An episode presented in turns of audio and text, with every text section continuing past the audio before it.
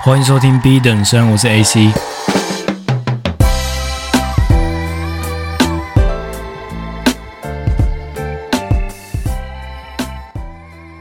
在节目开始之前，我来回答一下社群的问题跟反馈。那目前的反馈比较多，还是在讲说我的内容是比较疗愈静心的。可能我现在也还没有做到非常大的流量，所以还不会遇到那种创作者的瓶颈。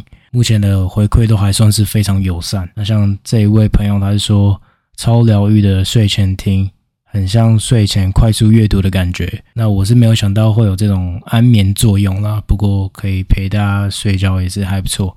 然后再第二个就是，他说洗澡前想要放松的时候适合听，很燥的时候也会想要听，所以就是蛮多人的反馈都是属于这种会有舒压安眠的这种效用。那也是蛮特别。我一开始在做节目的时候，其实是没有往这个方向去想的。那我那时候有放一个 Q&A 嘛，就整理了一下大家想要讨论的议题是什么。因为其实我是不缺话题啦，不过还是了解一下大家想要讨论的议题，这样子我们可以有更多的化学反应嘛。就可能到时候也可以请更多来宾来讨论这些议题。好，那有一位朋友他是问我说，如何把想法化为实践？因为你很有行动力，想多学习。我觉得这一点刚好是我最近有跟一个金融圈的朋友讨论。他属于是那种想得多的人，我属于是做得多的人。那也并不是说想得多做得少，或者想少做的多就会有比较好的效率，还是怎么样？每个人的配置都不一样啦。有的人就是做七想三嘛，有的人会觉得说你先布置好这些策略，你到时候可能会减少失误等等的。但有的人也是快快做，快快错，快快改。那就你可能要去尝试一下自己的做法。那我会针对这个问题来去做一集探讨。因为我觉得这个主题是身边蛮多人都想要了解的。那再来，对于忙到没有时间成长这件事情的看法。好，那我会把这个问题归类成：如果你真的忙到没有时间成长，那你可能在瞎忙。因为你在忙的过程中，其实是也是可以成长的。但大家可能会特别去区分说，闲暇时间我才能够真的可能去阅读啊，去。写作啊等等，这才是成长。不过，假如说你是真的有把重要跟紧急的事情做一个区分的话，其实你在专案的执行中也是可以有真正的收获的。所以，这种留白的空间是一定要有啊。你的 to do list 你要安排一个跟自己对话的时间啊，或者说写作啊、书写，这个是肯定要的。不过，我个人是觉得学习成长跟工作执行是不会有什么冲突的。对，那我会整理一些资料，到时候我们再做一个探讨。好，下一位朋友他是有讲说，想要聊聊台湾的种族歧视问题，因为社会不够多元化，所以一般人没有这方面的意识，并不是谁的问题，单纯没受到这方面的教育。举例来说，菲佣跟太老。好，那我前面几集都有提到跨文化心理学的课程的学习嘛，那我觉得这个部分刚好是可以融会贯通的，去把一些课程理论的概念。套用到这个实际的应用，那我觉得这是蛮值得讨论的话题。虽然这可能比较深入一点，那其实大家对于歧视的问题，可能还是欧美国家会比较有。那通常对于那种 Asian hate 啊，或者说什么 Black Life Matters 这种问题，其实他要讲是可以很大了，而且这个也是一个非常容易冒犯到别人的主题。不过我觉得只要有人提，我就会特别去研究，然后。到时候给大家一个我自己的观点啊。好，那也有人是问说，所以 straight B 是为什么叫 straight B？那如果有听前面几集，其实我是有谈过啊。不过新来的朋友，我也来介绍一下，straight B 就是有别于 straight A 那种 A 等生的学生，GPA 都拿 A，straight B 就是你可能在校成绩拿 B，但是你专注在体制外的学习、框架外的思考。真正的去问为什么，找到一个属于自己有意义的人生。OK，就是听起来很高大上，但是没有啦，其实就是很叛逆的那种学习者啦。你真的为了学而学的那种人。那我未来第二季是有计划要找一些身边也是 B 等生的朋友来讨论，那可能会有一些其他观点上的一些碰撞，那大家可以期待一下。那最后呢，有一个朋友他想要聊的问题是素食恋情。那这可能是 overall 我觉得我最想讨论的议题，因为并不是说特别支持还是怎么样，只是想要了解它的存在是为什么，然后现在年轻人对于这件事情的看法是什么？感觉好像以前的爱情或者说以前的感情人与人之间是没有那么容易建立关系的。现在你就按一个按键，你就可以交朋友。可是这个感情的建立好像并不是像以前那么深入，那没有那么深入，也许就没有那么珍贵。所以我到时候可能会邀请来宾来讨论这个议题。好，那 Q&A 的部分我们就聊到这，我们马上进入正题。我那天晚上睡前看了一个 Gary V 的影片，然后我觉得非常有感觉。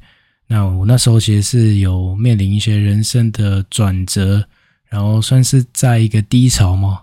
也不太算低潮，但就是有在重新去定位自己。那这个影片叫做《It's Time for Change》，然后还有个副标叫做 Gary Vaynerchuk Original Film。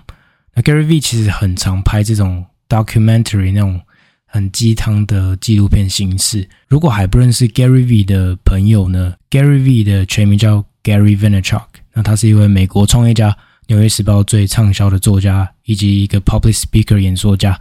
他基本上在那种 TikTok 啊、IG Reels 或者是 YouTube Shorts，你很常会看到他在做公开演说。那也很多片段都是截取他可能在访谈啊，然后他鼓励年轻人去创业啊。你不管四十岁、五十岁，你只要有创新的一些 idea，然后你有实践的这种行动力，那你就去做吧。OK，他其实就是很鸡汤的人啊，但是我也是非常。认同他的说法，当然不是全盘相信他说的一切。不过，我个人认为，我会那么崇拜他，是他在社群媒体上有他自己的一套逻辑在。那他也是非常早就抢下了这个自媒体经营的这块市场。我其实不算是他的 TA 啦，因为他的主要受众还是瞄准那种对于创业这个领域是非常陌生、想尝试还不敢尝试的那种人。那不知道怎么去做资源整合。我觉得会被他打到，真的是因为我很喜欢追踪他在一些 content creation 内容创作部分的给的一些观点，那是比较创新的。那我们回到这支影片好了，为什么我对这个影片特别有感觉？其实他在影片开头的时候就给了一个非常有感、让人很心动的一个句子，他就问说：“你知道世界上过得比你惨的人有多少吗？Billions。”有数十亿人，甚至是连干净用水都没有，然后你正在抱怨你的 Instagram 没有涨粉丝，fuck you！他 literally 就是这样讲。对，那其实就在讲说，其实很多人他还是说，现在自己的小框框里面，觉得说自己生活过得不好，好像都是别人造成的，然后没有试着去 improve 自己。嗯，就我们小时候不是都会说什么，你手指指的外面，你有四根手指，其实指的自己吗？对，就是反而应该是要这样想嘛，就很多问题是自己可以去克服解决的。那你不应该过得很糟，就是你家庭、政府、社会造成的。其实很多时候我们是可以透过自我的提升去改变现在的生活环境的。那他就接着问说：“What if I told you this was the last Monday morning in your life? Will you still complain about your crap job? I doubt it。”就是说，如果我告诉你这是最后一个星期一早晨。那你还会抱怨你的工作吗？我强烈的怀疑。所以这也让我想到，之前有人在访谈的时候问 Steve Jobs 说他的一些人生哲学嘛。那他也是讲说，他把每一天都过得好像这是他最后一天在过。所以他早上起来的时候就会思考说，我今天如果要完成一件事情，那那件最重要的事情是什么？所以我觉得，如果保持这样的心态过生活，你跟人跟人之间建立的这份连结。或者说，你讲的每一句话，你都会特别去筛选，是你今天想要过的模式，你的心情，你也会有一个转变吗？呃，很多人比较缺乏的是这种上帝视角那种看待事情发生演变的这种模式。对，那他想要讲的东西就是 one hundred percent。Your life is on you。你的人生有一百 percent 是由你自己去可以掌控的，方向盘是握在你手上。你想要去哪，你可以就针对这个你想要到达的方向去深入的研究训练。那你做得好，很好，给你拍拍手，持续加油。你做不好，那是你自己的责任，你要扛起来，你不应该责怪这个社会。所以你可以从 Gary V 的言论去感受到这种很强烈的美国梦色彩的这样子的一个思想。那其实完全能够理解为什么 Gary V 的思考模式是这样嘛？他毕竟也是从充满战乱的苏联移民到了美国，然后跟家庭在这个非常贫苦的环境一路这样子。打拼上来，然后卖棒球卡、卖水果啊，经营他爸的这个酒的事业等等的，啊，慢慢的这样子串起来之后，现在变成一个非常伟大的企业家。所以确实，这个美国梦的这种工作伦理，能够在 Gary V 身上看到是非常鲜明的吧。那其实针对这个美国梦这一点，我在之前跨文化心理学那堂课，没错，我讲了这堂课大概 N 百遍了。不过我确实从这堂课学到非常多的一些概念，然后我得到的一个收获就是，其实资本主义精神是可以回推到新教伦理，也就是说。资本主义是从这个哲学、还有文化、宗教等等去做一个延伸的。那《Protestant Ethic》新教伦理这本书是由 Max Weber 撰写的。那 Max Weber 其实就在讲说，资本主义是一种追求利益最大化的态度嘛。那将资本增值设为目标，然后把累积的财富用于社会的再产生，不仅仅是个人的消费。那资本主义其实他就在讲说。在经济体制下，合法的途径赚钱的话，它是对某一种天职的优秀表现。也就是说，其实你在这样子文化买单的人身上，你可以看到的是，他们会非常努力的过生活，非常努力的去自我成长、自我提升、累积资本。那并不是我在提倡资本主义，而是以讨论文化的这个角度。那其实它会有这样子的形成，是回推到非常久以前人们的一种处事的态度嘛。那我们再回来谈美国梦这件事情，他就是在讲说，你不管出生在哪，你只要到美国这块土地，然后 work your ass off，你够努力，然后有适者事竟成嘛，early birds get a worm，这种早起鸟儿就有虫吃。回到这个影片，他说。Your life is one hundred percent on you。如果你没有用一个很健康的方式去理解这句话的话，你可能会觉得说不对啊，啊，我出生背景就是这样子啊，我家里不是特别有钱，然后我也不是郭台铭儿子，我长得不是特别帅，没有一百八。那我如果真的非常非常非常努力，我可能还没有别人的十 percent。对，这可能是多数人会有的想法。那如果是这样子的情况，我努力要干嘛？对不对？我再怎么努力也没有别人好吗？不过，如果你如能够吸收这样子的文化概念，是用一个很健康的角度的话，你就是要把那可控因子做到一百 percent 的发挥。那些不可控的事情确实不是在你掌握内，那你不用花任何一点时间去想那些不可控的事情。所以，其实我觉得他在提倡的事情就是 work ethic 啊，这种工作伦理的展现。那其实整部影片也有不断出现，就是说人们并不是不快乐，是 people lack perspective，人们缺少的是这种观点。嗯，如果你能够站在一个上帝视角去看待每一件事情，这也是我朋友最近在跟我讲的。你如果能够 take a step back，OK，有时候当局者迷嘛，你没办法在过程中去体会到一件事情的本质。然后你如果往后退，你可以发现说，哦，其实。我站在另一个角度，我们能够不被情绪干扰，然后做出一个正确的判断。对，那很多时候其实我们是有更多的选择的，我们资源其实是比我们想象的多的。OK，那我觉得很有趣的是，这个影片最后面他是在推广一首歌，Gary V 要跟 Snoop Dogg，对，你没有听错，就是 OG 级的饶舌歌手 Snoop Dogg 出一首歌叫 Please，逗号 Take a Step Back，就是说你能够。站在一个不同的视角看待一件事情，这样蛮有趣的啊。就是一个 business owner，然后他要跟一个 rapper 来合作做一首 feats 的歌。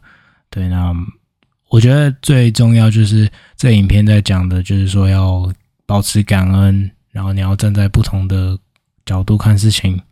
最后是个体当责嘛，你要为自己的人生负责，这样。如果有关注我前面几集，就知道说我一直都有在训练这个 Grateful Thoughts 的书写嘛，就练习写这个感恩的事情。那我不会把每个我写下来的事情都念出来，呃，因为时间的关系，我会去控制篇幅。不过我因为看了那个影片，我真的那天是有特别花比较久的时间写我的一些最近发生的 thoughts，因为我每天是写当天的 Grateful Thoughts。但是我有特别花时间是写说，我这阵子大概这半年来的一些收获。好，那我分享个三个好了。第一个就是 I started my own podcast with nearly five hundred downloads，就是我开启了这个频道，然后聚集了一群人，然后有将近五百还是超过五百个 downloads 吧。对，我上次看的时候有四百多，我觉得应该过了上一集之后有超过五百。不过我也不是特别在意那数字啊，但是。确实，这个下载数量是我意想不到的，比我想象还多。我本来只是设定一个日记抒发这种感觉，不过啊，发现还蛮多人想听的。好，那第二个我写说，I'm educated and I can read these wonderful books。我觉得能看书，然后受过教育，然后用不同的角度，然后你可以非常深度理解一件事情，这样子的能力是我觉得蛮值得。感恩的，对，我觉得从小父母亲让我学英文是还蛮值得感恩的，因为它不但是你人跟人交流之间会比较通顺而已，它甚至你是可以用一个不同的角度去看待这个世界，然后你会有更多的这种国际观的视野，那你也更容易去了解一件事情的全貌。好，然后再来就是啊、，I'm going to graduate。Even though I struggled，那因为我大概在一年前我还大三的时候，我还在困扰说我能不能毕业，因为我那时候就是大二的时候忙创业，就有大概三堂必修课都没有去考期中考，结果还是过了。你有时候回头看，大概三个月前、半年前的问题，会发现那问题是是之渺小啊，根本就跟蝼蚁一般，你都看都看不到，然后也不觉得会很疼痛还是什么。但当下你在困惑、那 struggle 的时候，是真的是。就是世界末日这种感觉，呀、yeah，所以今天其实就聊一下，希望大家可以 take a step back，往后跨一步，然后用不同的角度去很理性的看待一件事情。